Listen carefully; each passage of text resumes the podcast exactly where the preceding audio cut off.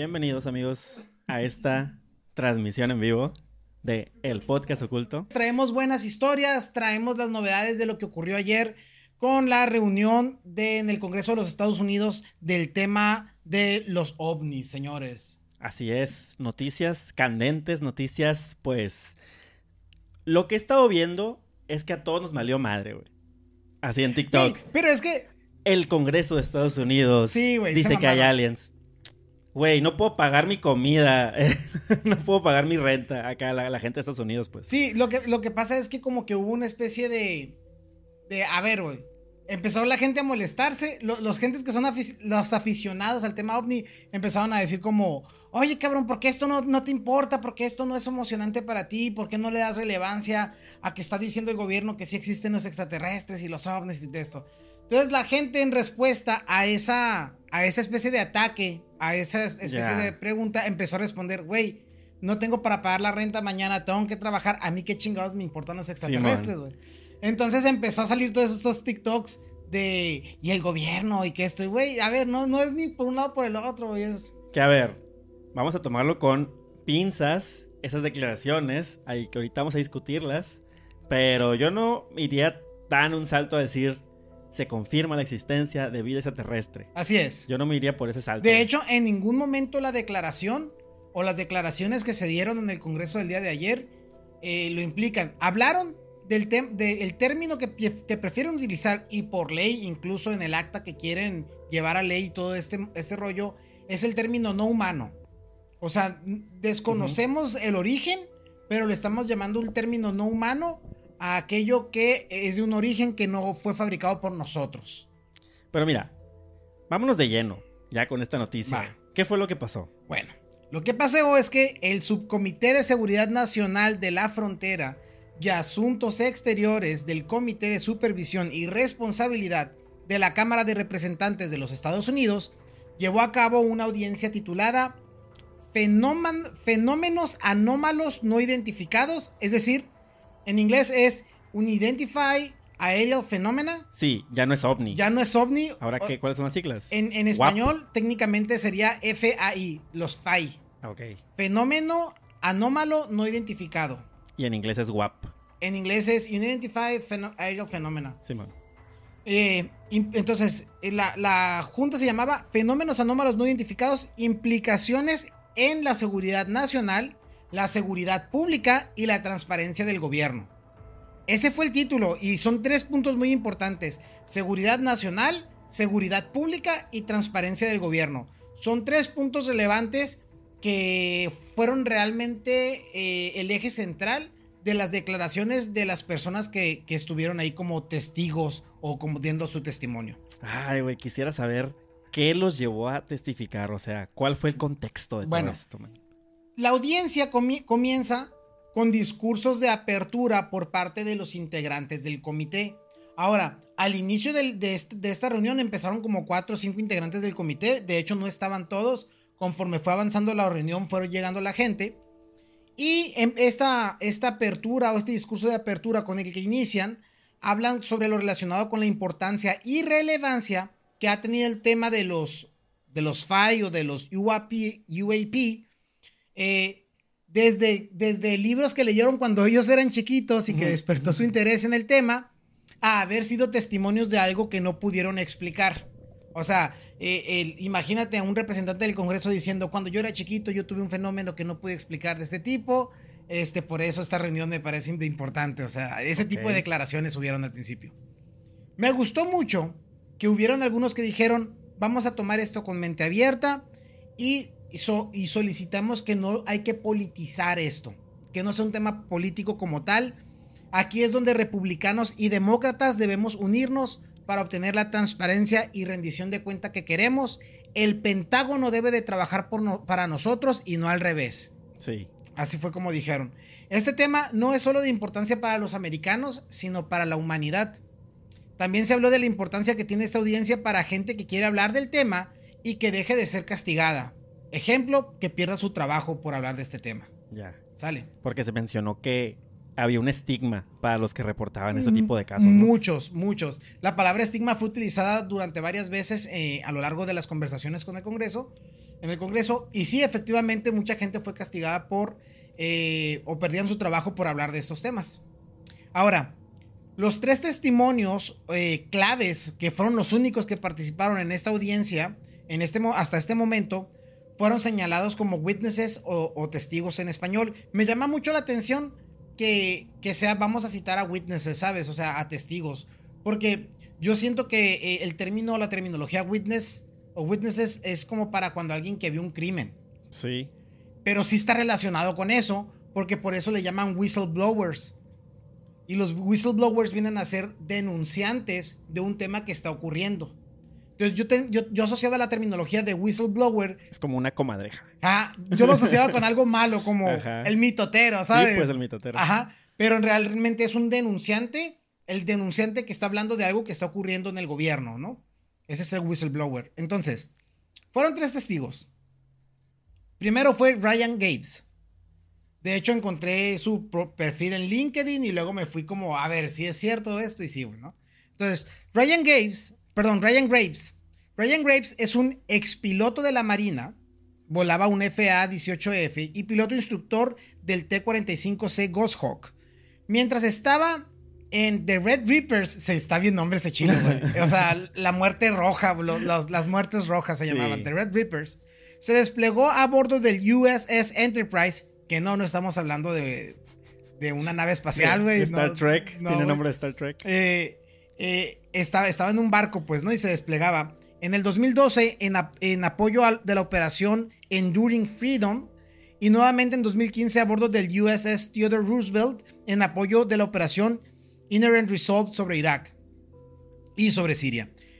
Mientras volaba, Ryan recibió capacitación especializada en JTAC, FAC, que es como controlador aéreo avanzado, aerotransportado, búsqueda y rescate de combate como comandante de misión de rescate, oficial de jefe en señales de aterrizaje, Navy NATOPS, Check Instructor, egresado de la Escuela de Seguridad Aeronáutica. O sea, no es alguien que no tiene credenciales, ¿sabes? Ryan Graves es un expiloto no, real. Es un piloto profesional de los Estados Unidos. Así es. Marino, ¿no? Así es. Es era parte del US Navy. Luego, en 2019 Ryan dejó la Marina para unirse a Fast Labs, un centro avanzado de excelencia en investigación y desarrollo dentro del sector de electrónica de BAE Systems. ¿Oíste, Maquilas? Ryan dirigió equipos de pymes, eh, de, de, pymes técnicas para avanzar y ejecutar contratos como DARPA, Air Combat, Evolution TA-1, el programa Skyborg de la Fuerza Aérea y otros proyectos clasificados. En 2020, Ryan dejó a Biosystems, ¿oíste, Maquilas? Para ayudar a iniciar Quantum Generative Materials, GenMat, una compañía de ciencias materiales integrada verticalmente que usa eh, inteligencia artificial para predecir de manera confiable la estructura atómica del material a través de la manipulación algorítmica de la materia, caro. A ver, a ver, cálmate un chingo, güey. ¿Qué acabas de decir? Básicamente este vato utiliza la inteligencia artificial para que la misma inteligencia le diga cómo debe de componer materiales más resistentes. Ok, ok. Graves es actualmente el director ejecutivo y fundador de Merger, Merge Point y presentador del Merge Podcast, Merge es una exploración radicalmente abierta de fenómenos anómalos no identificados a través de la lente de pilotos científicos e innovadores. Ryan ofrece su tiempo como voluntario al servicio del Instituto Estadounidense de Aeronáutica y Astronáutica, donde se desempeña como el primer presidente del Comité de Integración y Alcance de Fenómenos Anómalos No Identificados. Ok, o sea, este vato ya estaba metido en todo ese tema. Sí, güey. O sea, sí y sí.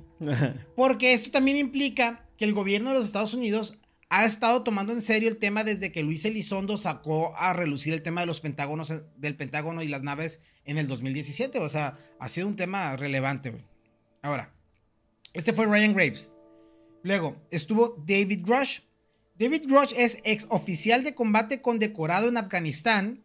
Es un veterano de la Agencia Nacional de la Inteligencia Geoespacial, NGA, y la Oficina Nacional de Reconocimiento en NRO. Se desempeñó como presidente de la Oficina de Reconocimiento ante la Fuerza de Tarea de Fenómenos Aéreos No Identificados, es decir, la UAP Task Force. También otro que estaba dentro. Ya estaba dentro. Eh, del 2019 al 2021. Desde finales de 2021 hasta julio del 2022 fue el codirector del NGA para el análisis del UAP, o sea, de, los, de las naves, de los ovnis, y su representante en el grupo de trabajo. Es lo que comúnmente se le llama como un intelligence officer, este vato. Sí. Y es el que es más conocido por ser el whistleblower por, por excelencia, ¿no? The whistleblower. Es David Grush, que es de quien se habló en la revista Times por periodistas y por toda la gente que se ha acercado a él.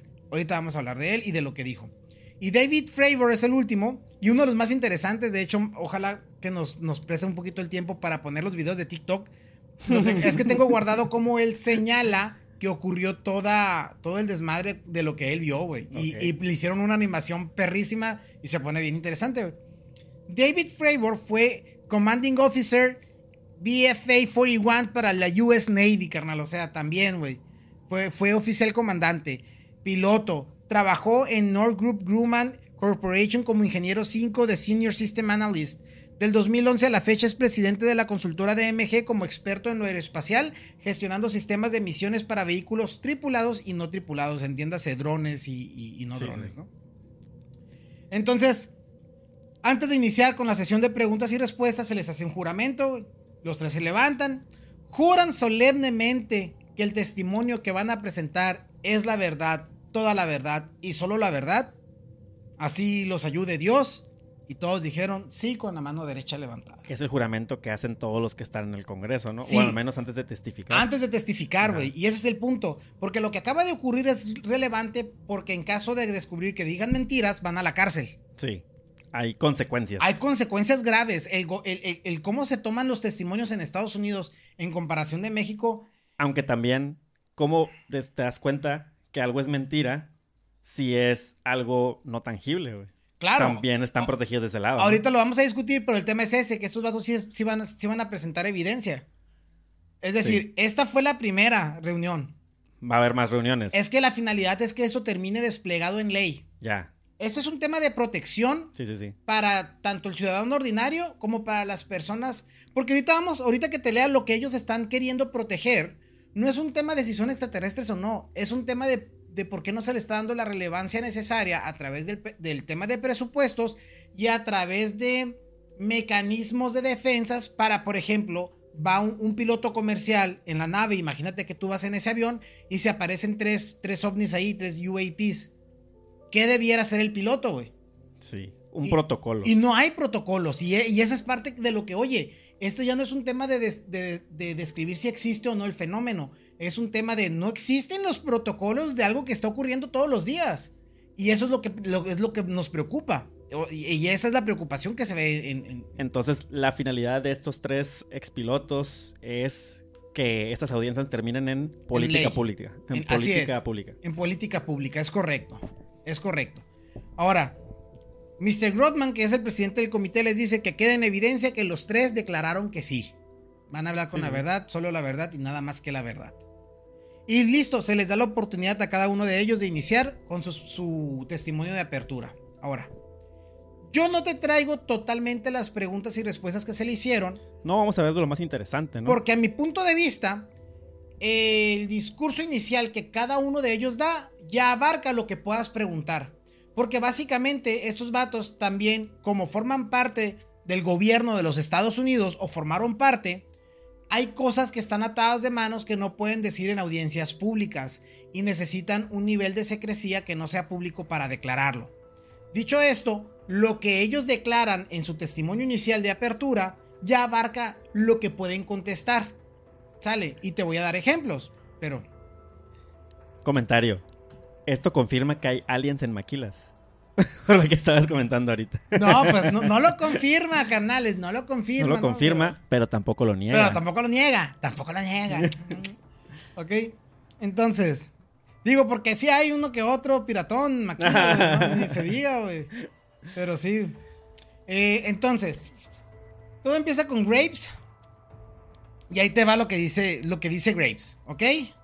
Are you ready, man? A ver, a ver. Entonces sí, y a mí me parece bien relevante que estos vatos cuando empiezan a hablar, sí hablan, porque sí les piden así como que, oye, identifícate también así como quién eres para que quede por sentado en esta audiencia cuáles son tus credenciales, ¿no? Entonces ya Graves habla de su experiencia profesional y dice que ha tenido encuentros con los UAPs, o sea, con los Fanny, o sea, con los ovnis, y dice que es la voz del personal que han piloteado más de 30 vuelos comerciales y veteranos militares que, ojo, yo antes entendía cuando me traducían en español de veterans. En, español yo pensaba que era gente jubilada, güey. Ah, sí, sí, sí. Pero, no. Es del ejército. Así es. En Estados Unidos se le dice veterano a alguien que fue de deployed, o sea, desplegado a una guerra o que participó en un evento militar y que ya se retiró de la milicia de los Estados Unidos. Es, eso es un veterano, ¿no? Sí, sí, sí. Entonces, dice, soy la voz del personal que ha piloteado más de 30 vuelos comerciales y de veteranos militares que han tenido encuentros similares a los míos, que hoy quiero señalar tres puntos críticos que exigen acción. Ese es el comentario. Ok. Primer punto crítico. Ojo, que él no lo señaló 1, 2, 3. Obviamente yo los dividí ya aquí para traérselos la carnita ya desmembradita y para que puro chuki, ¿no? Let's go. Los UAP, los FANIs, están en nuestro espacio aéreo, pero no están siendo reportados. Estos eventos no son raros ni separados, son rutinarios. Tanto personal de vuelos comerciales como militares entrenados en observarlos, cuya vida depende de, identificarlos, están encontrando frecuentemente este fenómeno. Segundo punto, el estigma de este tema es poderoso y reta a la seguridad nacional. Este estigma silencia a pilotos comerciales que temen repercusiones laborales, desmotiva a testigos, solo está compuesto por comentarios del gobierno que cuestionan la credibilidad de los testigos y por ende su testimonio. Entonces, la gente ya no se anima a salir al público a decir, oye, fíjate que me encontré este tema aquí mientras iba piloteando, porque me va a llamar mi superior y me va a decir que mi, que mi contrato está terminado. Que no esté diciendo pendejadas, básicamente. Güey, aquí en México yo, yo conozco, ahí tengo historias de personal que trabajaba para Pemex. Ok. Eh, que se les dijo que andaban en barcos, que vieron naves salir del, mar. ¿Qué vio, señor? Nada general. Fierro, pues. A la madre. A ese grado, Y, no, y número tres, parte del gobierno sabe más de los, de los ovnis, de los UAPs, de lo que se cree. La práctica de excesiva clasificación hace que mucha información quede escondida. Desde el 2021, todos los videos de UAPs son clasificados como secreto o arriba de secreto, o sea, about secret o top secret. Este nivel de secrecía no solo impide nuestro entendimiento del tema, sino que es gasolina para la especulación y la falta de confianza. Esos fueron los tres puntos críticos que quiso señalar que han ido liberando ciertos archivos, ciertos documentos clasificados, pero como gotita de agua, ¿no? Como gotita de agua. Este, que tienes este, pero quién sabe qué, qué más. Bueno, no sé si hay alguna página que te diga. Entonces, solo quiero recapitular. Grapes dice, hay tres puntos que de acción inmediata. La primera, no se están reportando y es preocupante porque hay gente que están siendo entrenados para observarlos y la vida depende de ellos ahí en el aire, o sea, tanto vuelos comerciales como militares. Número uno, el reporte y el entrenamiento del personal. ¿Ibas a decir algo? No, no, no. Número dos, el estigma del tema, es decir, reforzar que la gente no sea despedida por hablar de estos temas y que puedan reportarlos correctamente. Y número tres, la secrecía del gobierno, o sea, de esta práctica de secreto, todo es secreto, todo, todo tema UAP es secreto, secreto, secreto. Let's go. Ok. En 2018, dice Graves, fui piloto de un Foxtrot F-18 en una unidad de ataque del Escuadrón 11 de los Navy llamados The Red Reapers, las muertes rojas. Pinche nombre está bien perro, The Red Reapers. Nombre de pandillero, ¿no? De motocicleta. Me lo voy a poner de nombre del equipo de LOL ahora que juego acá, güey. The Red Reapers. Las muertes rojas. Y tenía guardia en el NAS Oceana en Virginia Beach. Después de actualizar nuestra tecnología en los sistemas de radares Jets, comenzamos a detectar objetos no identificados en nuestro espacio aéreo. Al principio asumimos que eran errores del radar, pero pronto hubo una correlación entre lo que detectaban los radares y otros instrumentos con sensores infrarrojos hasta llegar a poderlos identificar visualmente. O sea, estos vatos actualizan sus radares, empiezan a, a, identificar esto. Yo lo que ya había entendido hace como cuatro meses, con el tema del globo chino. Sí. Eh, bueno, lo que yo había entendido es que muchos radares de Estados Unidos se actualizaron y configuraron también ciertas cosas para poder detectar eh, más pequeños las, las, naves que buscaban. Ya. Y desde que lo hicieron, hubo un brote de, güey, que sí. es todo esto que está aquí que no tenemos identificado. Es un tema que se había estado hablando mucho y este, este dato viene a confirmarlo, no solo con el radar, porque todos pensaron que fue un error de la actualización, sí. de la gran cantidad de, de objetos no identificados que habían ya sobrevolando el espacio aéreo, sino que fue confirmado con sensores y lentes infrarrojos que permitieron decir, ahí están, y poder decir visualmente, ya lo veo. Sí, es cierto, ahí está, lo alcanzo okay. a ver. Lo que habían detectado con el radar, hicieron pues contacto ya visual físico. Visual, ¿no? así es. Durante una misión de entrenamiento en el área de Whiskey 72, 10 millas a, la, a las afueras de Virginia Beach, dos F-18 Super Hornets fueron separados por un por un UAP, es decir, iban dos abuelos, dos, dos abuelos, dos, eh, dos aviones, iban dos aviones y una nave hace que como que así de que, güey, los acaba de separar, ¿no? Efectos de sonido top. eh, fueron separados por un, una nave. El objeto fue descrito de color gris oscuro dentro de una esfera transparente. O sea, me imagino algo así como un ojo, güey, no sé, o sea, imagínate una esfera de metal y luego recubierta como de, de acrílico, pues, ¿no? Eso es a lo que yo, yo alcanzo a imaginar. Estando a 50 pies, como que son como 15 metros, de la aeronave líder, y se estima tenía un diámetro de 5 a 15 pies, que es de 1.5 metros a 4.5 metros. El comandante de la misión decidió dar por terminado el ejercicio y que inmediatamente se regresaran a la base. Nuestro escuadrón metió un reporte de seguridad, pero nunca hubo reconocimiento oficial del incidente y por ende ningún mecanismo de reporte para este tipo de avistamientos. ¿Todo eso escribió? Sí, eh, todo eso fue... ¿este era Grapes? A Grapes, en su okay. apertura inicial.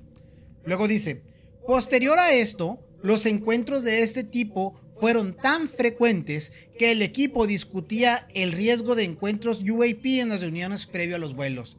Ya ves que ellos hacen briefings antes de hacer ejercicios y todos. Pues oye, nos está tocando vivir esto y no hay un protocolo que seguir. Vamos, ¿qué hacemos? Vamos si a ponernos a de acuerdo entre vamos nosotros. a ponernos de acuerdo entre nosotros. Hacer, ¿no? Eso fue lo que comenzó a pasar.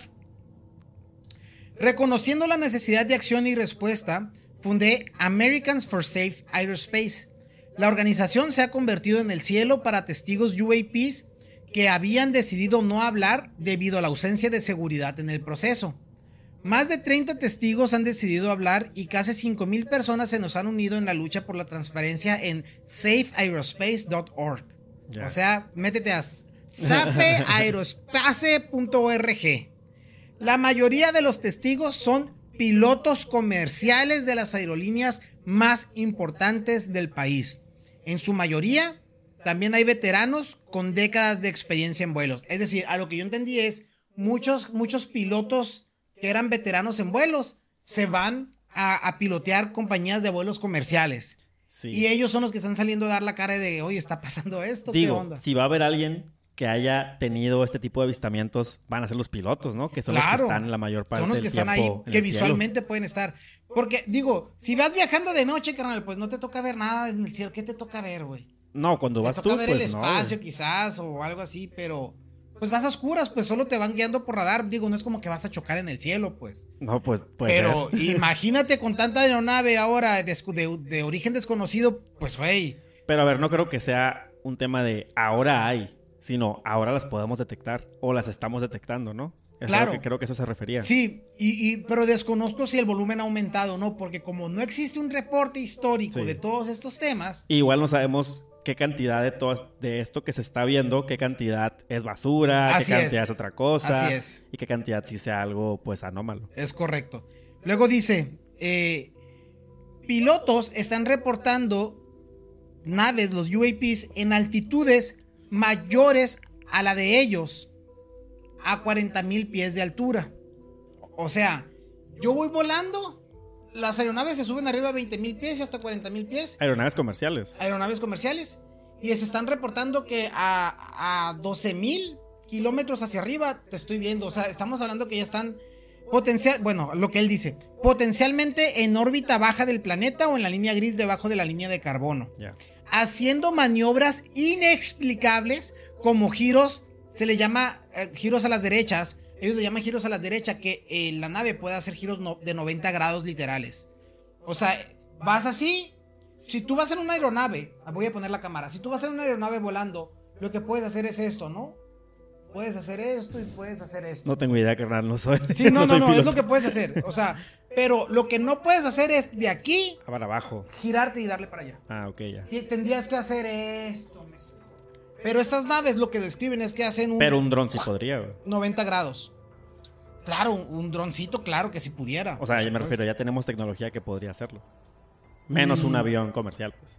A, a lo que yo entiendo es bueno, ahorita vas a ver, es que yo, yo, me quiero guardar mi opinión para solo hablar lo que ellos dijeron. Ya, ya. Vamos con lo con lo objetivamente lo que dijeron. Ajá, entonces. se reportó. dicen, eh, se reportaron giros a las derechas, eh, órbitas retrógradas. Eso significa que van. Que eran machistas. Y que dan reversa, güey. O sea, tienen la capacidad de ir y con la misma acá para acá atrás, güey. Perdón, estoy bien pendejo, güey. Dale. Güey, es que me da, ya hasta me da miedo reírme, güey, porque Ah, por lo de los micrófonos. No, no, no, no, güey. Por el tema de que nos vayan a cancelar, güey. Ah, no hombre. ya estoy y también algo que se llama ganchos Jotas. Una J-Hook se llama la maniobra, güey. Sí, Entonces, el J-Hook es una maniobra que la aeronave va. Perdón, me estoy pasando de verga. dale, dale. Entonces, el J-Hook es una maniobra que va y que haces un giro así, tipo como el de. Como un gancho. Nunca jugaste Star Fox, güey, en el sí. 64 y hay una maniobra que haces para atrás, ¿no? Sí, sí, sí. Ah, bueno, esta maniobra J-Hook es algo parecido, pero en forma de gancho hacia la izquierda o hacia la derecha, güey. Entonces, podían hacer todo esto y luego dicen, algunas veces estos reportes son recurrentes con numerosos avistamientos al norte de Hawái y al norte del Atlántico. Otros veteranos están dando la cara para hablar de encuentros con UAPs en nuestro espacio aéreo y en el océano. La evidencia más fuerte tiene que ver con observaciones de UAP por múltiples testigos y sistemas de sensores. Creo que todo esto es la superficie y otros tantos nos compartirán sus experiencias una vez que sea seguro hacerlo. Para concluir, dice Graves, reconozco el escepticismo que rodea el tema si todos pudieran ver la información por los sensores y los videos que yo he presenciado, nuestra conversación nacional cambiaría. Nos invito a que pongamos el estigma de lado y abordemos la seguridad y salvaguarda que implica si los UAP son drones extranjeros, es un problema urgente de seguridad nacional. A ver, él dice, abordemos la seguridad y salvaguarda que implica.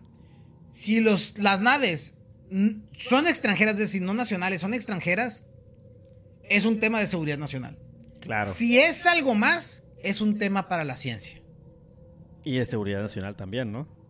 O planetaria, no sé. En cualquier caso, los objetos no identificados son una preocupación para la seguridad de los vuelos.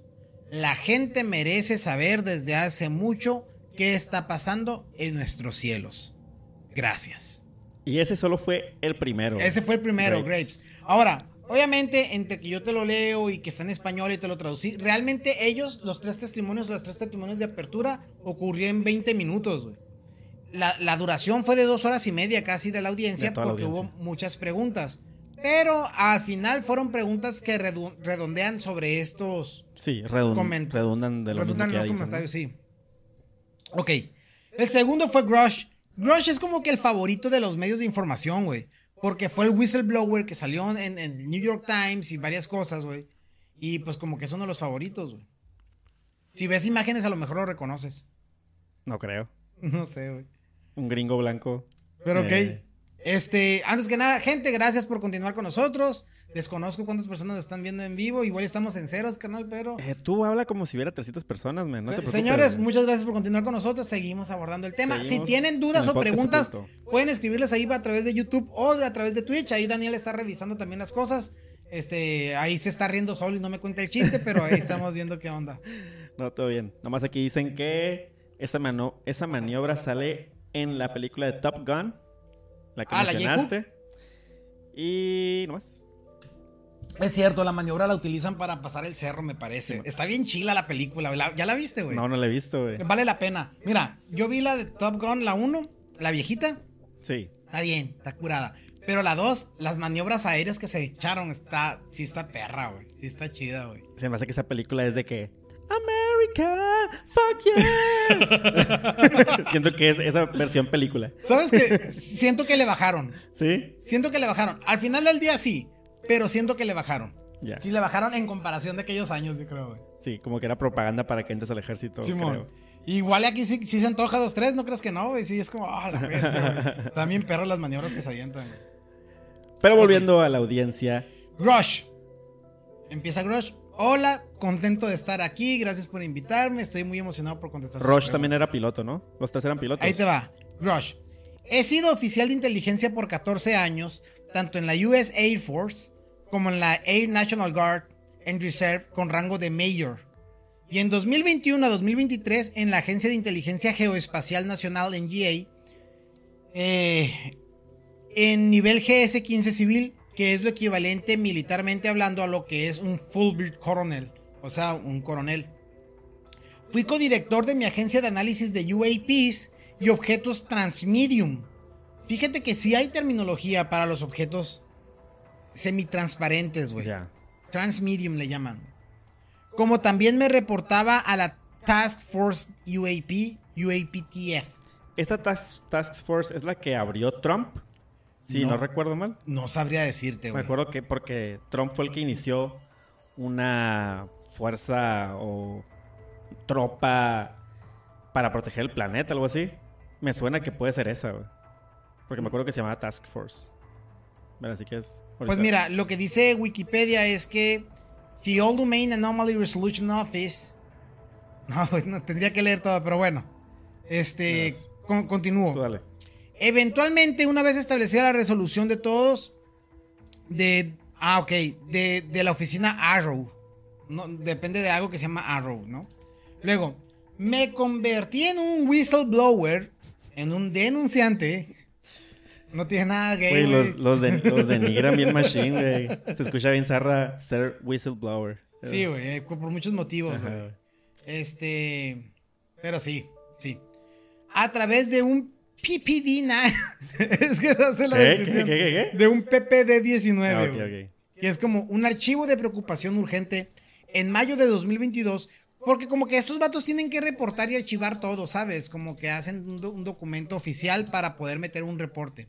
Sí. Entonces él lo hizo a través de un PPD-19, archivo de preocupación urgente en mayo del 2022, con el general a cargo de la inspección de la inteligencia comunitaria, dando seguimiento a múltiples reportes de estimados y con credenciales militares activos y no activos de que el gobierno de los Estados Unidos estaba operando con secrecía. A ver, hasta aquí quiero, quiero, quiero darte a entender lo que quiere, está dando a entender. Él dice, a mí, por lo que yo hago y por quien yo soy, viene gente a darme su testimonio de lo que está pasando. Ok. Y la gente que viene no es cualquier melquetrefe, es gente con amplia experiencia en temas militares y exmilitares. Pasando por encima sobre las observaciones del Congreso, están actuando en secrecía.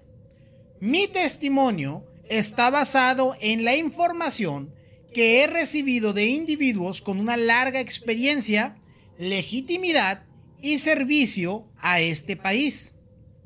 Muchos de ellos han compartido esta excelente evidencia en forma de fotografías, documentación oficial y testimonios orales clasificados hacia mí y varios de mis colegas. Entonces, ¿qué me da a entender? Que en Estados Unidos, si hacemos un contrato de clasificación de información, es algo para que yo, algo que yo te diga a ti, no puede salir de, de ti. Es como, oye, te cuento un secreto, pero para garantizarlo, vamos a firmar un contrato, güey. Sí, sí, sí. De que te voy a decir un secreto, pero tienes que guardarlo. Digo, suena bastante Pues sensato hacer eso, la neta. Claro, sobre todo porque la gente puede perder su trabajo, güey. O sea, ese es el problema. La gente si habla de esto pierde su trabajo, pero oye, déjame darte a mí tu testimonio y el día que yo me muera, pues cuentas lo que tú quieras, güey. Al final ya te di la información, te di la evidencia y yo ya no estoy y ese contrato ya no aplica. Comentarios todo bien, güey. que estamos cancelados, dicen. Al menos yo sí estoy cancelado. ok. Entonces, Dale, dale. eh, dice, he tomado cada paso que he podido para colaborar esta evidencia durante un periodo de cuatro años. O sea, tiene cuatro años recabando la información de muchos testi- testigos y testimonios.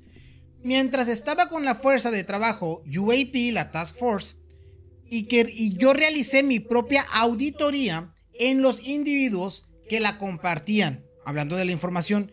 Y es por estas medidas que creo firmemente en la importancia de traer esta información ante ustedes. Me mueve el compromiso hacia la verdad y transparencia, enraizada en nuestra inherente responsabilidad hacia la constitución de nuestro país y la protección de nuestros ciudadanos. Le pido al Congreso que sujete al gobierno a las medidas regulares y revise todos estos temas de manera responsable, pero así como estoy con juramento ante ustedes, hablaré los hechos como me han sido contados. A su mecha. En la Fuerza Aérea de los Estados Unidos, en la Oficina Nacional de Reconocimiento NRO, fui miembro del UAPTF del 2019 al 2021 y serví en la operación del Centro Arrow siendo parte del staff que generaba los reportes para el director, que incluía la coordinación diaria del reporte presidencial y apoyaba una variedad de operaciones contingentes donde era el jefe de la División de Inteligencia de Respaldo.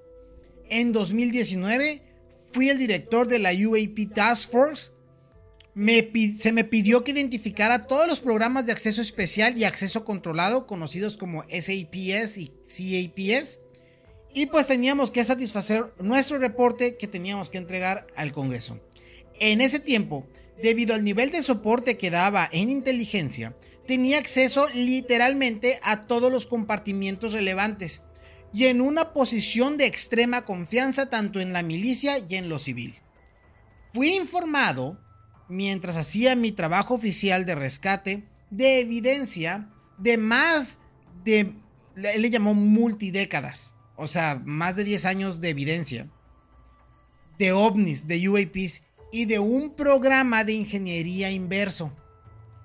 Me fue negado el acceso una vez que yo solicité el acceso a esta información. Es decir, mientras él trabajaba, llega alguien, le informa que existe toda esta evidencia, le informa que existe el programa, el vato se entera, va y pide y solicita información y no, es- no se la deniegan porque no existe, se la deniegan porque no tiene el rango de autorización adecuado, a pesar Sí. de él tener mucho rango en lo que estaba No haciendo en temas de inteligencia. Clearance se llama. No tiene clearance.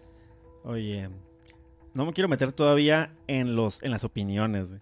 pero lo que no me queda claro es, o sea, se están que, se están quejando o están pidiendo que haya más transparencia y que haya política pública para este problema de los UIPs, ¿no? Sí. Que los de los ovnis. Y que no tengan repercusiones los testigos que hablan del tema. Sí.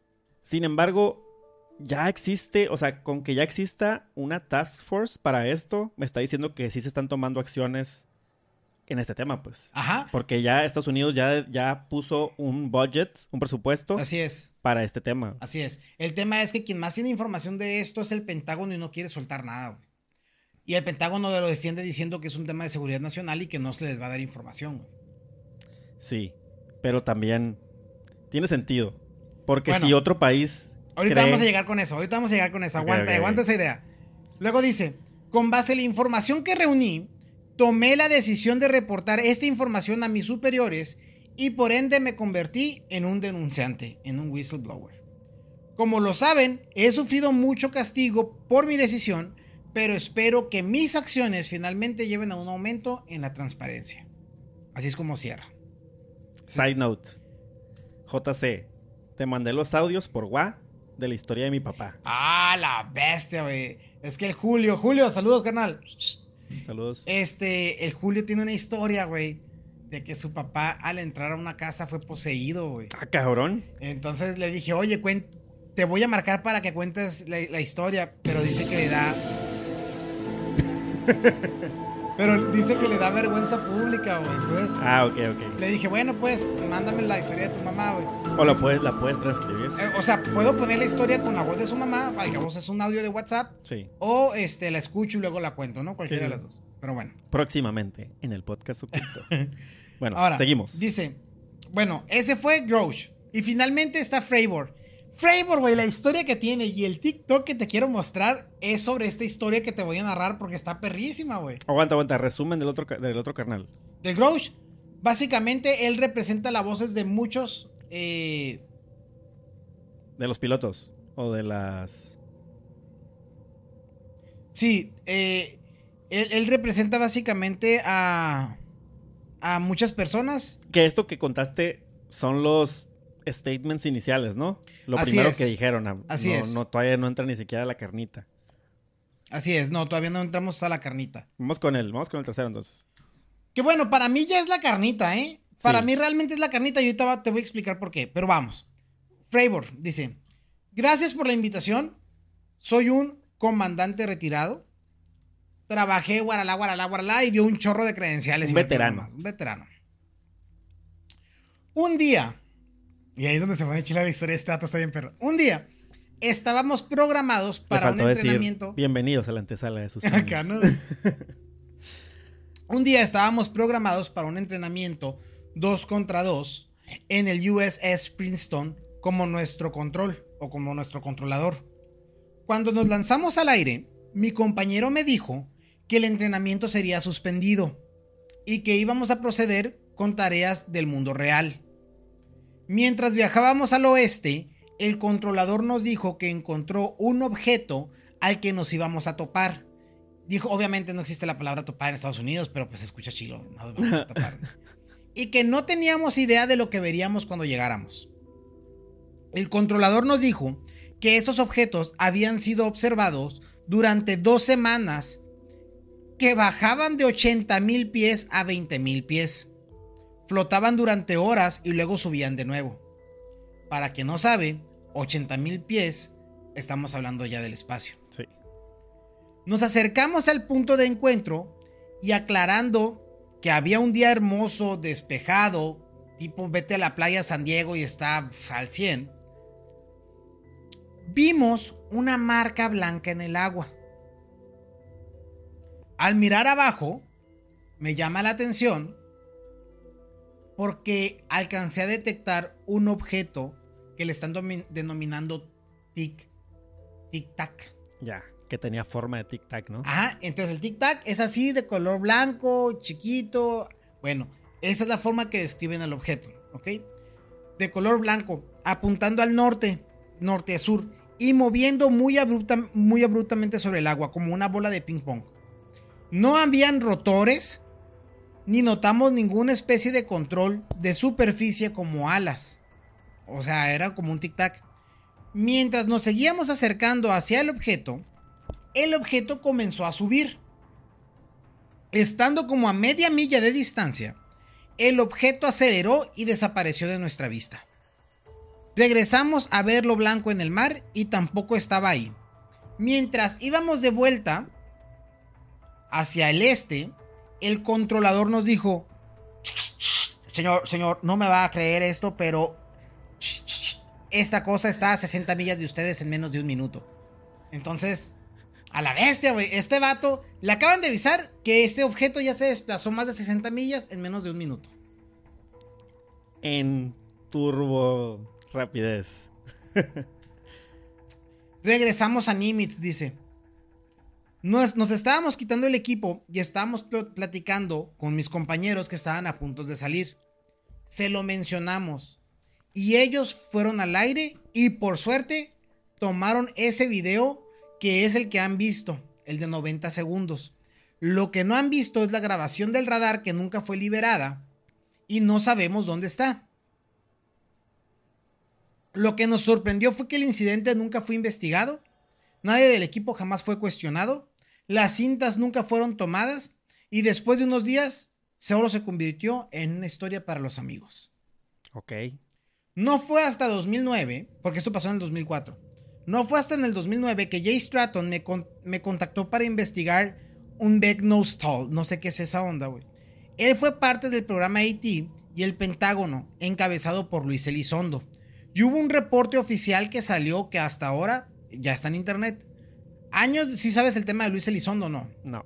Luis Elizondo también es conocido por ser un whistleblower que renunció al Pentágono para mostrar el video que todo el mundo ya tiene por, por, noticias e internet, que es el que capturan en, el radar visual de... ¿Es donde se ve el tic-tac? Ajá. Ya, ya sé cuál. Ese es de lo que estamos hablando. Eh, años después fui contactado por el otro piloto, Alex Dietrich, y me preguntó si me habían contactado. Le dije que no, pero que con gusto hablaría del tema. Después me enteré que Luis Elizondo había renunciado al Pentágono por protesta y junto con otros hicieron lo pertinente para sacar a la luz lo que había sucedido y abrió las puertas a todo lo que está ocurriendo hoy. ¿Ok? O sea, ese fue el parteaguas para que hoy exista esta junta, güey. Ya. Los en 2009. En, en 2017 salió Luis Elizondo, güey. Que fue muy clave porque renunció al puesto del Pentágono, güey. O sea, venía de una posición alta el vato. Gracias a esto hoy, los políticos no se andan cuestionando por los hombrecitos verdes. Más bien, ¿qué son estas naves? ¿De dónde vienen? ¿Qué tecnología tienen? ¿Cómo operan? Y también llevó a la creación de la Ley de Protección de los Denunciantes de la NDAA. Es decir, hay un organismo que sí tiene una ley de protección a los denunciantes. ¿Sale? Lo que a mí me sorprende, además de los testigos, es que no veo que nadie en nuestro gobierno tenga información sobre lo que se está procesando y trabajando de las naves que tenemos. A la madre. ¡Ah! Me, borraste, aguanta. Que tenemos. En ese momento, Cell sintió el verdadero terror. Que tenemos que creo que no son de este mundo. Holy shit. Esa fue su declaración. Este punto no es un totalmente libre de hablarse al público. No se trata sobre si puede golpear. Ya, escaló, ¿no? Con esa declaración. No se trata sobre si puede golpear la seguridad nacional. Más que nada, se trata de gas y balances funcionan. Todo lo relacionado con los impuestos que se pagan y los programas de gobierno que son ocultos y que tengan cierto nivel de supervisión por miembros del Congreso. De eso se trata para él, ¿sale? O sea, este vato acaba de decir, tenemos naves, güey, y, ni siquiera saben qué onda, güey. Para concluir, me gustaría decir que el objeto Tic Tac que encontramos en el 2004 fue por mucho superior a cualquier cosa que teníamos en esa época, que tenemos hoy o que esperamos desarrollar en los siguientes 10 años. Hablando de tecnología. Hablando de tecnología y de aeronaves. Si en realidad tenemos programas que tienen esta tecnología, necesita supervisión de las personas que son electas por la ciudadanía y que buscan representar los mejores intereses de los Estados Unidos y lo mejor para el pueblo. Ay, güey. Sale. Ahora Entonces... sí. Esas fueron las tres declaraciones, las tres declaraciones con las que abrieron la sesión de preguntas y respuestas. Luego, luego se va el, el presidente y le pregunta, señor Graves, los pilotos con los que interactúa como parte de su organización ¿Siente que tienen entrenamiento adecuado y correcto de cómo manejar los encuentros UAPs? No. Hoy en día los que son militares tienen opciones limitadas para reportar UAPs, pero aún más preocupante es que el sector de aviación comercial no ha adoptado lecciones que los militares han implementado. El Departamento de Defensa ha dicho que los UAP representan un riesgo para la seguridad de la aviación y no vemos ese lenguaje usado en la parte comercial. Ok. Le preguntan, ¿qué pasos cree que deberían de tomarse para mejorar el reporte de los pilotos a militar o comercial? Necesitamos un sistema donde los pilotos puedan reportarlo sin miedo a perder su trabajo. Sale. Deme por favor una leve idea del tipo de grado que constan los reportes que no son públicos en este momento. No creo que haya un sistema de reporte que junte este tipo de reportes y por lo tanto simplemente no existe donde podamos sacar este tipo de información para cotejar, verificar, informar y clasificar. ¿Puede decirme por qué cree que alguna de esta información no debería de ser pública? claramente hay ciertas preocupaciones para la seguridad nacional. Cuando usamos nuestros avanzados sensores y jets tácticos para identificar esos objetos. Pero no hay razón del por qué los objetos que estamos encontrando deban ser clasificados. Porque ahí no estamos hablando de nuestra tecnología, sino lo que nuestra tecnología encontró. Ahí te diría una razón por la cual podría, deberían ser clasificados. ¿Por qué, güey? ¿Te la digo ya? Sí. Mira, pon tú que tú eres Estados Unidos y Yo- sale a la luz o reportas un objeto no identificado que incluso rebasa la tecnología que tienes actualmente. Ajá. Se hace público esto. ¿Qué tal si ese objeto era algo de un país rival, men? Claro, pero esa es la preocupación. Porque es, esa es precisamente la preocupación. Si esta nave sí es de Rusia, vamos a llamarle, Sí. no estamos listos para competirles y no estamos haciendo nada al respecto. Por eso ahí se van a callar y van a decir no es clasificado. Para que no se entere Rusia que no se dieron cuenta que pasó esa nave por ahí o no la están detectando. O, eh, ah, dijeron, ah, dijeron que no tienen esa tecnología. Estamos ganando. Estamos ¿sabes? ganando, claro. Me Esa queda... puede ser una razón por la cual esté clasificando los documentos o, o los Sí, avistamientos. ahora, lo que él dice es, no es un tema de seguridad nacional decir cómo, qué tecnología usamos para detectar o no detectar. Pero a ver, estamos detectando muchos tipos de aeronaves. ¿Qué tiene de malo hacer pública todas las que hemos encontrado?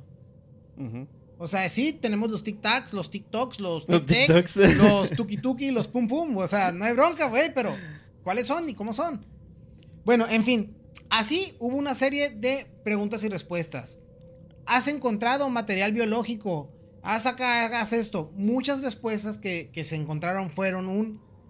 Claro que sí, pero no lo puedo decir en audiencia pública. En privado puedo mostrarte la evidencia y puedo mostrarte esto y puedo Sí, mostrarte sí, lo sí. Que eso obviamente hace que también haya desconfianza en el Claro. tema de que es el gobierno preguntándole al ex gobierno sobre eso que no pueden mostrar. Sí. Oye, ¿tienes evidencia de esto? Sí, pero te la enseño en privado aquí en mi casa. Sí. Y no lo vas a decir a nadie. Claro, claro. Pero ahora, para mí lo más importante de esto o de estas declaraciones es, no sé, me gusta mucho la sensatez con la que se tomó el tema de, no estamos discutiendo el tema de, de, de extraterrestres per se, estamos discutiendo el tema de seguridad nacional. Sí. Y a mí sí me preocupa, güey, que si esos fenómenos realmente son tan constantes como lo están señalando, que no se tengan medidas, güey, para, pues mínimo para poder saber que vas a volar de aquí, no sé, a Guadalajara de repente y que no se te vaya a atravesar una de esas cosas, güey. Pues digo, ha habido accidentes. Se perdió un avión en... ¿En dónde fue? Malasia. En, en Malasia, el Malasia Airlines. Sí. ¿Quién te dice que no fue por alguna situación así? Digo, ya se van a meter gente a decir que geopolítica y cosas de esas, pues. Pero no, no, no está descartado que es, pudo haber sido un objeto volador no identificado. Sí, no, no sabes. Digo, un ovni o, o otra cosa, ¿no? ¿Quién Sí, sabe? así güey? es. Pero en fin, esta fue una, una, una reunión con una duración de dos horas y media, güey. Sí. Y muy buena, digo, yo me la aventé, yo me desperté. Ese día, este, no, no, no, no tuvimos. este, No dormí, no, no comí. Tuve la oportunidad de verlo, vamos a llamarle. Y este, al estar escuchando, eh, me gustó la seriedad del tema, me gustó todo ese- eh, me gustó cómo se reportaron las cosas. Ahorita que veo algunos videos, me molesta un poquito cómo sacan de contexto algunas cosas. Bueno, no, no es que me moleste y que diga, "Ay, ¿por qué lo sacaron de contexto? no? Tío Sixto. Pero, pero no, o sea, el hecho de que, güey, no fue así, pues. Lo que se dijo no fue así como tú lo quieres mostrar con esos cortes o clips que estás haciendo ahorita. Claro, claro, siempre se va a sacar de contexto. De hecho, 99% de la gente te puedo decir que no investigó más, no vio, no vio lo que dijo, no, no vio exactamente lo que dijeron esas personas. Sí. Y obviamente diría que solo el punto 001% vio a la audiencia en realidad. Sí. Pero las declaraciones de apertura para mí fueron lo más clave. Yo creo que de ahí se deriva todo, todo lo que va a ser la agenda de esto, güey. Porque yo sí creo que la finalidad de esto va a determinar una ley que diga, número uno, cuáles son los protocolos en cuando te encuentres esto.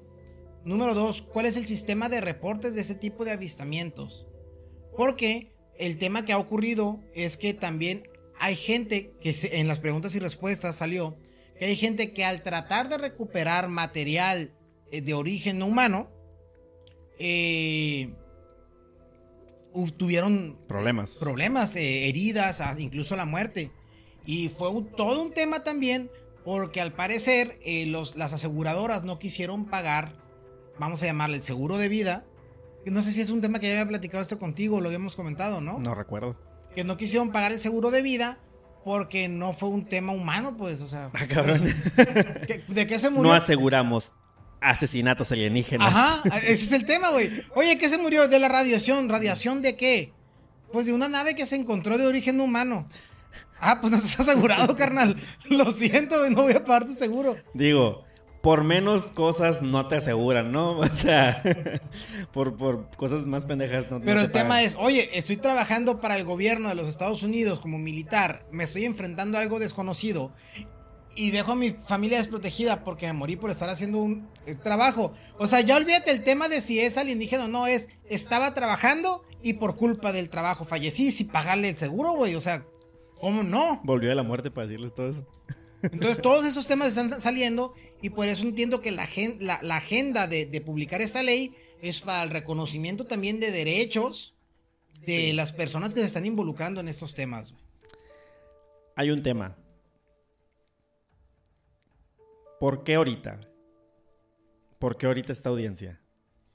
Yo creo que es porque eh, tiene que ver con Luis Elizondo. Todo tiene que ver con Luis Elizondo. Pero eso fue en el 2017. Sí, pero fue el parteaguas para que empezara a, verse, a, estar ahí en la escena. Es decir, desde hace cuánto tiempo estaba hablando eh, mi compa este que tiene, eh, el que hacía la ingeniería inversa para el gobierno de los Estados Unidos también, que, tiene hasta el, documental de un acknowledge. Eh, no tengo idea, pero para la gente que no sepa, ingeniería inversa es cuando tienes el producto terminado y quieres saber cómo se hace. Entonces, haces unas técnicas de ingeniería para, como, como dice el nombre, irte todo en reversa y saber cómo, cómo se empezó la fabricación, ¿no? Sí. O sea, básicamente tener una nave alienígena y ver cómo la hicieron, en lugar de irte desde cero. Sí. Por ejemplo, está la película de Unacknowledge, que es un documental del 2017, donde sale el, el Steven Greer, que es doctor, y ese rato se ha dedicado al tema del disclosure de todo el tema este de, de los ovnis, güey, desde hace rato. O sea, esta es una lucha, para mí esto es una lucha que tiene rato dándose y que hoy se están viendo eh, los frutos de esta lucha que tiene años, güey. Ya. Entonces, no es porque ahora es, ahorita se está obteniendo ya el resultado, güey. Pero eso se viene hablando, oye, pues pregúntale a Jaime Maussan, carnal. ¿Cuántos años tiene hablando del tema para que ahora a sus 74, 75 años apenas le vayan a dar la razón, güey? Bob Lazar y todo lo que sacó comentan. Bob Lazar, güey. Bob Lazar. ¿Sabes quién es Bob Lazar o no, güey? Me suena machine el nombre, ya lo hemos hablado aquí, creo. Bob Lazar era un ingeniero que trabajaba en ingeniería inversa para. Eh, él era especialista en propulsión de motores, güey. Entonces lo contrata. Eh, se supone que para el área 51, pero no es el área 51, tiene un nombre específico. Y lo contratan para que investigue cómo es. Y el vato te describe cómo era la nave a la que le estaban haciendo ingeniería inversa. Sí y te describe que tenían este, una gasolina, era a través de un producto químico X, pero en esa época no existía, güey. No estaba, no estaba en nuestra tabla periódica. Este vato hablaba en los ochentas de este tema y, y se ganó la incredulidad de muchos, pero fíjate qué curioso. Él habló de este tema porque tenía miedo, pensaba que lo iban a matar, güey. Ok. Pero no lo iban a matar, güey. Lo que pasa es que lo despidieron de su trabajo porque su esposa estaba haciéndole infiel, güey. Y como el gobierno pensó que este vato iba a tener inestabilidad emocional, lo despiden, güey. O sea, el gobierno ya tenía intervenido su teléfono y sabía que la esposa estaba siendo infiel, güey. Pero lo despiden por esta causa y este vato se paniquea y empieza a hablar del tema, güey. Ahora, cuando habla del tema, salen un, chorro de tecnología a relucir que, que se lo negaron y lo hicieron pasar por loco y todo. Pero la verdad es que conforme fue pasando los años, le dieron razón todos los puntos de los que él habló, güey, todos. Incluso ese elemento con el que era la gasolina se descubre ya y se agrega a la tabla periódica por allá del 2002, 2006, güey. Todo un tema, güey, el, caso de este, de este señor, güey. Sorry. No sabía que... Lo andaba investigando. No sabía... ¿qué, ¿Qué dices ahí de lo que investigaste ahí? Pues dice... La credibilidad del azar sufrió un duro revés cuando se descubrió que las escuelas y universidades a las que afirmaba haber asistido no tenían constancia alguna de él y que nadie de la comunidad científica recuerda, recuerda siquiera haberle conocido. Ah, cabrón. Todo bien, todo bien. Estaba bueno, ya, ya es como que... Esto es de Wikipedia. El informe del azar se considera falso porque por el hecho de que mientras el elemento 115 se encuentra en el rango postulado de número atómico. El elemento 115 ese es, güey. Ajá. Em, en 2004 un equipo de científicos estadounidenses y rusos tuvieron éxito al producir el elemento 115 como un isótopo inestable con una vida media de 100 milisegundos. Que no, no, no, sé qué, a qué se refiere con eso, pero supongo que eh, este elemento fue el que estaba, el que propuso Bob Lazar, algo así. No, no lo propuso, sino que haciendo la ingeniería inversa, lo obtienen y dicen, oye, es que esto es lo que da la propulsión a esto y nosotros no podemos generar más de esto porque no... Sí. Pues no lo tenemos, güey. O sea, es como Oye, hicieron uno, pero duró 100 milisegundos de, Ese es todo un tema que Bob Lazar ha estado muy callado porque dicen que Bob Lazar se aprendió a hacerlo. ¿Ah, sigue vivo? Sigue vivo, güey. Y por ahí dicen que Bob Lazar sí aprendió a hacerlo al grado de que a la fecha lo siguen hostigando, güey. A la fecha, güey. De así como que, hey, danos el elemento, güey, ¿sabes? Está bien, bien denso y, sigue hablando públicamente. Me asustaste, güey. Y de hecho tiene un podcast al que fue invitado con Joe Rogan, güey, muy bueno, y que hablan de este tema, güey. Oye, tenemos siete espectadores y solo cinco likes. ¿Qué está pasando? Acá denle like, denle like a la transmisión, por favor. Favor. Pero bueno, ¿cómo la ves entonces con el tema de la audiencia, güey? Oye, pero es que está este tema, güey. La gente dice, cuando quieren tapar algo o que se cambie el tema que se está hablando, sácalo de los ovnis, güey. ¿Tú qué opinas de esto? Mm. Porque es un tema muy, pues muy escandaloso o, fácil que, se, que se pegue pues en el público? Eh, es irrelevante desde mi perspectiva porque el que quiere saber información la va a buscar, ¿sabes? Ajá. Entonces, oye, no sé, a lo mejor ahorita están eh, los niños del Amazonas siendo secuestrados y no quieren hablar de eso porque acaba de salir la película de Freedom eh, la de Sounds of Silence. Sounds of, the Sounds of Freedom. Ajá, Sounds of eh, Freedom. y que con eso quieren ocultar para no darle publicidad a la película. Oye, güey, es que puedes utilizar cualquier excusa que tú quieras respecto a un tema novedoso, güey. Sí. Para. No quieren que esto que. Ah, la semana pasada que hablamos del Sound of Freedom y de que estaban secuestrando a niños, que no se sepa. Sí, es como pues, que un. Es como un as bajo la manga, ¿no? Sí, güey, pero es una mamada, o sea, en el sentido de que, cabrón, eh, cualquier, cualquier noticia que tú quieras poner en el medio de información mientras no sea la otra, pues ya le estás dando relevancia. Me explico. Si una cebra tuvo a un bebé y, pusieron una transmisión en vivo mientras estaban las elecciones de los Estados Unidos, utilizaron a la cebra para no darle prioridad. Pues sí, güey, o sea, pues obvio, güey, lo que ellos te quieran. Para mí es, los medios de información debieran tener una responsabilidad, pero ese deber ser es una moral que le damos nosotros como ciudadanos, porque la realidad es que es negocio, güey. Claro. Y todos los medios de información necesitan gente que la esté viendo y consumiendo para hacer business, güey. Y si hoy, lo de hoy, hablar de ovnis es lo que va a dejar lana. Oye, la semana pues pasada era el submarino. La semana pasada es el submarino, hoy son los ovnis, carnal, y llégale. Y te voy a tiborrar Muy espectacular, ¿no? Las noticias, güey perdón por los niños que están siendo secuestrados, la chingada, no le van a dar prioridad a esas noticias porque esas noticias no venden, güey. No es que no sean importantes o que no sean relevantes. Por eso digo, al que verdaderamente le importa va a encontrar la información.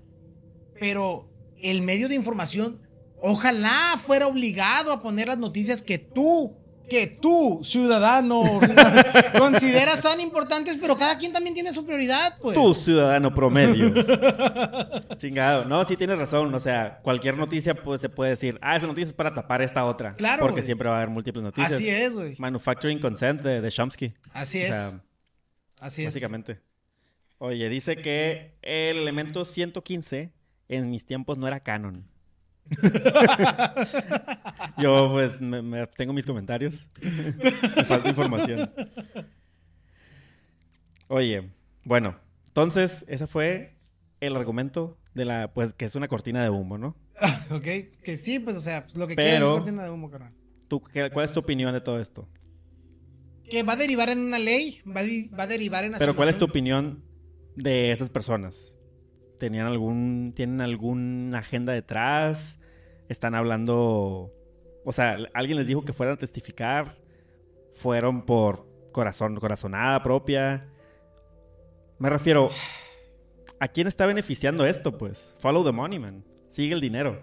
Sí, desconozco honestamente. Claro. Eh, porque muchas de esas organizaciones también se, se, basan en donaciones y cosas por el estilo. Eh, me asusta creer que si hay un gobierno dentro del gobierno de los Estados Unidos, en el sentido de que esta tecnología efectivamente ya se desarrolló y es tan poderosa que, digo, yo desconozco si por ejemplo el tema del microondas, cuando nació y todo, fue derivado de tecnología inversa extraterrestre, ¿sabes? O sea, desconozco toda la tecnología y como hemos avanzado a lo largo de los últimos años, no creo que haya sido coincidencia que sea tan exponencial. Porque todo pasó después de Roswell, güey. Incluso algunas cosas antes, güey. Entonces es como que, ay, cabrón, o sea, si me pones a pensar, ¿sabes? Qué, qué casualidad que posterior a eso eh, muchas cosas estén ocurriendo. Entonces, no lo sé, güey. O sea, no lo sé, pero me da miedo creer. Porque yo creo que sí hay. Ojalá que no y que esté muy equivocado y que sea solo un paranoico. Pero yo sí creo que ya está a tal grado la tecnología que se desarrolló inversivamente, güey, que las personas realmente ya controlan muchas cosas que sobre las cuales ya no se va a perder control, güey. Pero eso implicaría decir que sí se encontró tecnología extraterrestre de otro planeta a más avanzada en ese momento, ¿no? Así es. En Roswell. Así es. Bueno, tu teoría, ¿no? Así es. Que bueno, Bob Lazar es uno de los que te estoy diciendo que, oye, él ya estaba trabajando desde los años 70, güey, con ese tipo de naves, cabrón. O sea, no. Y el vato tan así es que te decía, ah, van, a hacer pruebas de vuelo, mira, vente a esta, a esta hora y, y veías la nave salir, güey, y cosas así, o sea. Ya. Con sus camaradas iba para mostrarles. Porque... Pues mira, yo creo, ahí va mi opinión, totalmente sesgada, como la de todos. Hay ¿cómo se llaman? UAPs. Hay ovnis que detectan los radares o son avistamientos. Que también son acuáticos. Acuáticos también. Probablemente el 90% sean explicables con ciertos fenómenos. Por eso le cambiaron el nombre de objeto a fenómeno, pues. Porque pueden ser fenómenos naturales, fenómenos de luz, de que la cámara detecta algo, un sensor que esté teniendo ruido, que esté detectando algo que ni siquiera está ahí, pues, ¿entiendes? o que esté detectando alguna frecuencia, algún, eh, el sol, alguna llamada, no sé, obviamente me falta más información. Porque pues yo sé, a ver, cuidando las escalas, ¿no? Pero también trabajo con tecnología, con, con máquinas, con sensores, con sistemas de visión, con cámaras. Y sé que hay cosas externas, hay ruido, que les causa pues que detecten algo que no está ahí o que no deberían de estar detectando, etcétera, etcétera, ¿no? Que yo no dudo que a gran escala pues se, se magnifique también esto y que también exista. Y, y también no descarto que existan fenómenos, objetos que sí sean muy anómalos, que sean, ah, cabrón, hizo una vuelta de 90, de 90 grados y todo ese rollo y no sabemos qué es y eso me da miedo a mí como piloto. Entonces vamos a hacer esta fuerza, esta task force. Hasta ahí, ¿no? Entonces, por eso mismo, porque hay objetos que no sabemos qué son, me parece perfecto que se cree que se creen políticas públicas, o sea, estoy a favor de estos de estos vatos. Simón. Ya hacer otro salto de decir, no, porque dijeron que había, es que eso sí se me hace lo más impresionante que hayan dicho que se tiene tecnología extraterrestre y que recuperaron, creo que dijeron que recuperaron... Naves de origen humano. Naves de origen humano, perdón, güey. Ahí yo fui el que di el salto. Simón. Pero creo que dicen que recuperaron también vida, ¿no? Elementos biológicos. Biológicos. Biológicos. O sea, que, que esto puede ser una bacteria, A ver. un animal, sí, un pedazo de carne. Así es, puede ser agua de, otro, o sea, Acuérdate que es un término muy, muy genérico, Pero nosotros por eso le llamamos eh, vida inteligente no humana a querer decir extraterrestres, ¿no? Sí. Pero no, estamos hablando de elementos biológicos, güey. Ya. Ahora, hay algo a mí que me parece también muy curioso, güey. Que existan naves en nuestro planeta que sean de origen no humano, y digo no humano entre comillas, no significa que civilizaciones del pasado no hayan alcanzado un grado de tecnología que a lo mejor quedó enterrado y que en alguna exploración se encontró alguien. Ah, cabrón. Y que ha estado manejando. Te pongo de ejemplo el No, tema sí, sí. de los Anunnakis, ¿no? Y el tema de Egipto y los dioses y, y el tema del, De los- el del Enuma Elish y, y del tema del primer Noé, ¿no? Que sobrevivieron a, a la inundación en una gran arca, ¿no? Ay, perdón, me equivoqué. güey. Sorry. Entonces, yo no sabemos si esa gran arca en realidad era una nave de aquella época, Sí. que ya se tenía tecnología, Sí. que nosotros desconocíamos, y que precisamente esta nave se la encontraron en alguna expedición enterrada y que la utilizaron para extraer tecnología y no tiene que ver con extraterrestres, sino con nuestros humanos del pasado, carnal. Bueno, ya. Solo digo, sí. solo digo, no tenemos que aferrarnos a la idea a que son temas de origen fuera de este planeta, güey. No, no necesariamente. Yo sí creo en, en el tema de lo que ocurrió hace más de 12.000 años. O pueden ser. Puede ser una nave de otra dimensión también, güey. De otro plano. Creo que lo, creo que lo hablaron ahí también. De, de- de teoría. La teoría de. ¿Cómo, cómo le llaman? Algo de. De hologramas. Como de efecto holográfico. Que se trans. De, de otra dimensión, pues. Que haya sido como que. Algún tipo de. ¿Cómo se dice cuando viajas a otra dimensión, güey? No recuerdo haber escuchado el tema en la audiencia. Sí, a lo mejor me perdí yo ya en un momento, güey, pero... Sí, es que está viendo un, un video y, y- y lo mencionan, pero no, pero no recuerdo bien cómo lo dicen, güey. Ok, ok. Pero entonces, pues están esas, esas teorías, hipótesis, que aquí pues estamos ya, pues dejándonos llevar, ¿no? Por, por, por las ideas, que, que, que- que ya sean extraterrestres, que sean objetos del pasado, del futuro incluso, güey. Incluso el O sea, futuro. de humanos del futuro. Llegaste al futuro, se te Ajá, descompuso la nave, no pudiste regresar y ni, Ni modo, ya la te encontraron, moriste, carnal. ¿no? O sea, Oye, ¿tenías algún, algún video, algún medio? sí, o sea, sí, pero no, ya, ya más Ya allá lo mencionamos. de ovnis, este, no sé si quieras, te traía una noticia, güey. Circula en redes el caso de la aparición de una niña en su velorio, güey. Rosa Itzel, güey, la niña. Entonces, la noticia es bien triste, güey. Porque... Aguanta. Vamos a la sección de noticias. Está bien triste la nota, güey, porque pues falleció una niña Rosa Itzel en Puebla, güey. En una disputa entre taxistas, güey. Tiraron un balazo y le pegaron a la niña, ¿ok? Fuck. Ok, esa es la nota, está bien triste. Y vamos a ver el video y lo vamos a comentar, ¿ok? Eh, déjame quitarle... México mágico, güey. ¿Tiene volumen?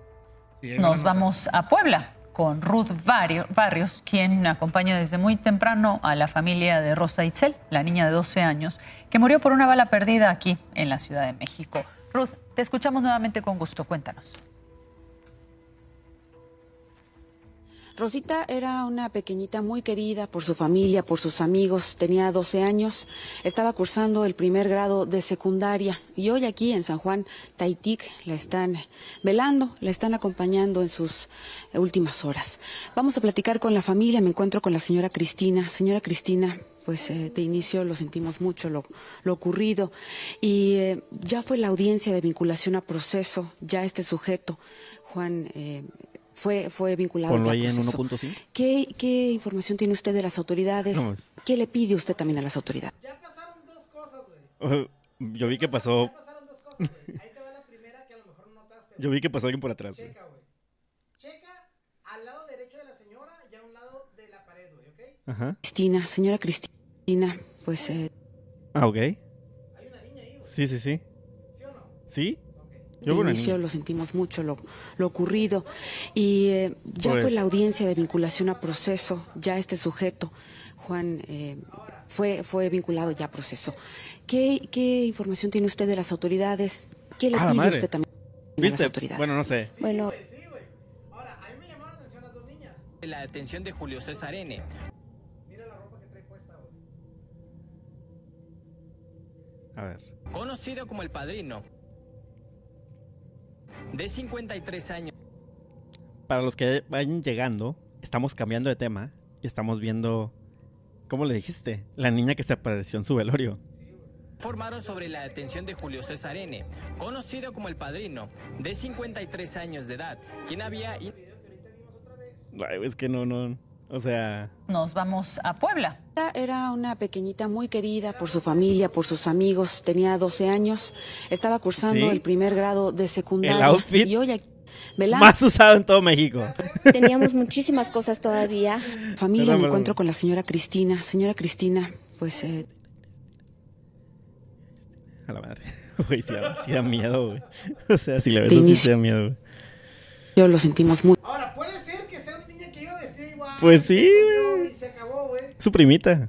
Y la otra niña también puede ser que nada más haya caminado y, y en cuanto pasó se escondió porque la señora sí tapa la pared, güey. O sea, sí la tapa. Puede ser Sí. que la niña de rosa sí haya terminado pasando. mucho lo, Lo lo ocurrido. Sí, sí, sí. Y, Parece como que si desapareciera, ¿no? Cuando pasa para acá. proceso, ya este sujeto. Pero la señora se mueve, Juan, eh, fue, fue vinculado ya a proceso. ¿Qué, qué Otra vez no quería salir en cámara y se agachó en ese momento. ¿Qué le pide usted también a las autoridades? Porque estaba la otra niña, la que parece que es el fantasma, y dice.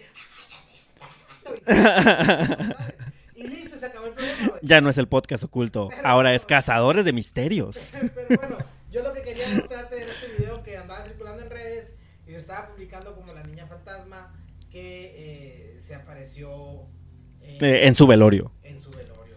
Yo digo que eran sus dos primitas y que estaban ahí pendejeando, güey. La neta. Yo la neta también, yo no creo que Cazadores. A la madre. Ok. Perdón.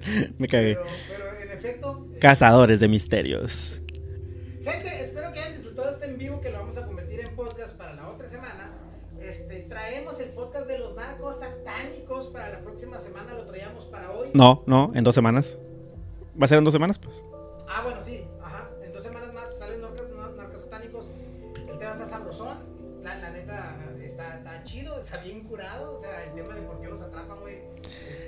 Gente, gracias por estar. Nos vemos.